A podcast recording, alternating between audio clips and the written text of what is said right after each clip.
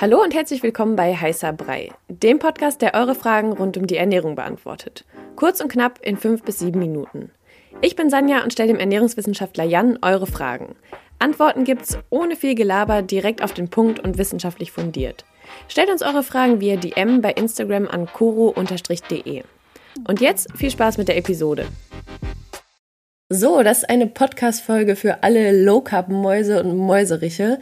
Ähm, nee, mal Spaß beiseite. Es geht heute um Low Carb und genau, wir werden einfach mal diese Frage aufarbeiten. Sollte ich es machen? Sollte ich es nicht machen? Ähm, genau, dass ihr wisst, ob es Sinn ergibt oder nicht. Ich würde sagen, wir arbeiten mal so ein paar Pro und Kontras einfach auf. Was würdest du sagen? Was sind denn so Pro-Argumente für Low Carb?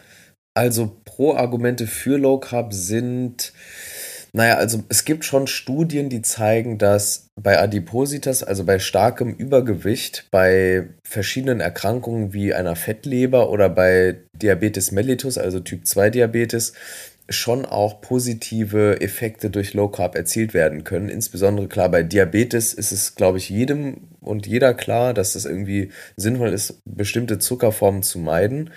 Bei Adipositas und ähm, Insulinresistenz, so einer Vorstufe von Diabetes dann. Aber auch bei Fettleber kann es auch dazu führen, dass, naja, man irgendwie insgesamt gesünder wird und dann zum Beispiel auch ähm, Fett abnimmt, also Gewicht abnimmt, Gewicht verliert.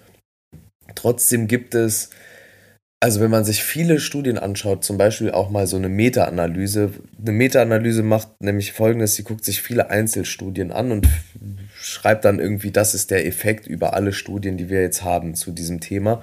Wenn man sich die anschaut, dann sieht man aber, es gibt jetzt keinen Vorteil der Low-Carb-Ernährung, was Diäten angeht, was Gewichtsabnahme angeht, jetzt im Vergleich zu Low-Fat. Das wird meistens verglichen, Low-Carb, Low-Fat. Ähm, es gibt auch keine Langzeitstudien, weil es einfach in der Ernährungswissenschaft unfassbar schwer ist, Langzeitstudien zu machen. Es gibt auch nur ganz wenige randomisierte Kontrollstudien überhaupt äh, an, an Menschen und dann auch bei Low Carb auch wenig. Also das heißt, man quasi randomisiert und kontrolliert die, ähm, die ganzen Parameter einer Studie, guckt, dass irgendwie das alles passt, rechnet dann mit statistischen Programmen alle Störfaktoren raus und hat am Ende irgendwie ein relativ eindeutiges Ergebnis in der Klinik. Das heißt, die Leute werden auch beobachtet und das ist nicht random alles. Äh, Im Sinne von, die Angaben sind random oder es sind nur Beobachtungen. Ähm, und ja, also es gibt relativ wenige äh, Pro-Argumente. Eigentlich daneben, außer für bestimmte Erkrankungen, fallen mir auch keine ein, die dafür sprechen. Also es kann, es kann aber dazu führen, dass man einfach weniger isst, weil man viele Lebensmittel streicht. Das mhm. kann halt noch ein positiver Effekt sein. Und man nimmt in den ersten Tagen bei einer Low-Carb-Diät relativ viel Gewicht ab im Vergleich zu anderen, aber das ist dann Wassergewicht, weil an Kohlenhydrate bzw. Glykogen in den Muskeln, was Speicherkohlenhydrate sind im Körper, ähm, ist Wasser gebunden und dann verliert man halt eben das Wasser, was an diese Kohlenhydratform gebunden ist im Muskel, aber das ist kein Fettgewebe. Also kein, kein wahrer Erfolg in den ersten Tagen. Nee, ein Scheinerfolg ist mhm. es. Und ähm, was sagst du zu so Kontraargumenten? Also da gibt es ja wahrscheinlich dann ein bisschen mehr als Pro, oder? Es gibt auch Kontraargumente, wobei man da auch aufpassen muss, äh, da ist die Studienlage auch nicht ganz eindeutig, aber man weiß also in der, in der Grund, also die Biologie sagt schon mal, unser Gehirn und, und andere Organe sind auf Glucose angewiesen. Jetzt wird daraus dann oft geschlussfolgert, dass wir unbedingt Kohlenhydrate brauchen. Es gibt aber auch Ernährungsformen, da braucht, also da kommt man aufgrund von Stoffwechselanpassungen auch ohne Kohlenhydrate aus oder mit sehr, sehr, sehr geringen Mengen. Das ist zum Beispiel bei der ketogenen Ernährung der Fall. Mhm. Trotzdem ist es so, dass zum Beispiel das Gehirn alleine schon 120 Gramm Glucose pro Tag braucht, um überhaupt zu funktionieren. Die Glucose kann auch über andere Wege, ähm, zum Beispiel die, ähm, die bei, bei, der ketogenen Ernährung einfach ähm, äh, bekommen werden. Und es ist aber so, dass es bei vielen Menschen zu so Problemen kommt wie Kopfschmerzen, Übelkeit, Muskelkrämpfe, einfach weil der Körper nicht daran gewöhnt ist, auf einmal auf Kohlenhydrate zu verzichten. Und äh, gerade Kopfschmerzen kommen dann eben daher, dass das Gehirn sozusagen unterversorgt ist ne? und man generell dann zu, ein zu hohes Kaloriendefizit hat, oft bei mhm. einer Low-Carb-Ernährung.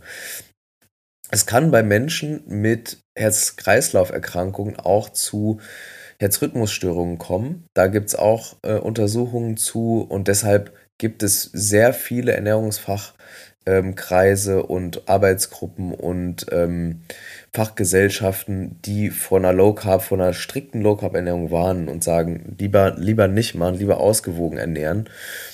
Und ähm, wie gesagt, also eine Beeinträchtigung der körperlichen Leistungsfähigkeit spielt da auch eine Rolle, weil Kohlenhydrate, wie schon, schon öfter mal gesagt, die wichtigste und die effizienteste ähm, Energie oder der wichtigste und effizienteste Energielieferant ist mhm. für den Körper. Du hast ja gerade schon mal das mit den Kopfschmerzen angesprochen. Ich kenne das auch selber. Ich habe äh, früher, als ich so 15 war oder so, Low Carb gemacht und habe immer sehr viel Probleme mit Kopfschmerzen gehabt und das ist natürlich auch nicht besser geworden, mhm. äh, eher schlimmer.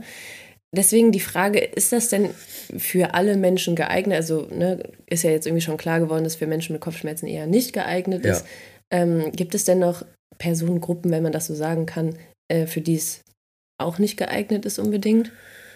Ähm, es gibt bestimmte, wie gesagt, also es gibt Menschen, die zum Beispiel eine Herzrhythmus- oder Herz-Kreislauf-Erkrankung haben. Da mhm. kann es auch negative Folgen haben. Jetzt hast du angesprochen, KopfschmerzpatientInnen da kann es auch negativ sein, wobei es auch hier, wie in vielen Dingen, einen Anpassungsmechanismus gibt. Also wir können uns schon an vieles anpassen als Menschen. Also wenn man wirklich eine strikte ketogene Diät macht, kann das auch zur Folge haben, dass so, so negative Symptome wie Kopfschmerzen verschwinden auch. Oder dass auch Diabetes mellitus besser wird. Also dass, dass man auf einmal kein Diabetes mellitus mehr hat, wenn man seine Ernährung wirklich konsequent anpasst. Ähm, eine ketogene Diät, also eine strikte Low Carb Diät, kann auch bei Menschen ähm, mit Epilepsieerkrankungen, insbesondere bei Kindern, ähm, gute Erfolge irgendwie erzielen, weil man dadurch einfach bestimmte, das ist noch nicht ganz klar, wie es funktioniert, aber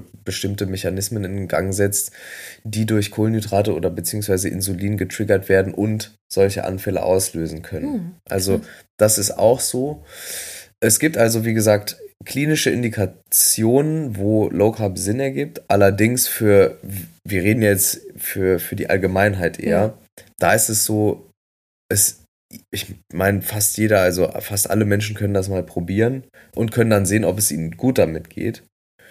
Aber ich würde mal sagen, bestimmte Menschen oder Menschen, die eine bestimmte Sportart machen, die sehr viel Energie erfordert. Zum Beispiel, ähm, wenn jetzt jemand Rennrad fährt und zwar auf einem semi-professionellen Niveau oder viel, viel läuft, dann würde ich sagen, ergibt Low Carb nicht so viel Sinn, weil dann müsstest du einfach deinen dein Stoffwechsel krass auf Ketogen umstellen und auch sehr, sehr viel äh, Fett essen. Und das kann dann auch zum Beispiel, was Magen-Darm angeht, nicht so sinnvoll sein. Ne? Oder einfach äh, zu Leistungseinbußen führen, weil dann ab einem bestimmten Punkt einfach Kohlenhydrate fehlen. Und auch bei Menschen, die zum Beispiel Sprinten oder Krafttraining machen, kann es auch dann dazu führen, dass man relativ schnell dann Kraft verliert, einfach weil da die Basis fehlt. Mhm. Was sagt denn die, die allseits beliebte DGE dazu? Die DGE sagt, naja, mach kein Low Carb. Also, Nicht empfehlenswert? Nee, die DGE empfiehlt, empfiehlt kein Low Carb. Und die beziehen das ja auch auf die breite Masse, ne? Genau, ja. Mhm. Wie ist es denn, wenn ich jetzt sage, ich mache es trotzdem und will es einfach mal für mich ausprobieren, ob ich ähm, das gut vertrage? Ähm, mit welchen Nebenwirkungen oder Risiken muss ich denn rechnen? Da gibt es ja keinen Beipackzettel. nee, leider nicht. den, den, liefern wir ja hier im Podcast. Also es gibt auf jeden Fall Symptome, die auftreten können. Da gibt es auch Studien zu. Dazu zählen Durchfall, Verstopfung, Hunger, Sodbrennen. Hunger, was ein Wunder. Ja, ähm, genau. Und, und diese Anpassungsphase, die kommt, geht auch oft einher mit so grippeähnlichen Symptomen, wie generell, wenn man auch so Koffeinentzug oder sowas macht. Das kann dann aber nach wenigen Tagen, so einer Woche ungefähr, ist das auch meistens vorüber. Aber es gibt halt schon diese extreme Schlappheit auch. Also, dass man sich antriebslos fühlt, einfach Leistungseinbußen hat, sowohl geistig als auch körperlich. Boah, ja, das ist so schlimm. Und, und dann gibt es auch mittel- und langfristige Folgen.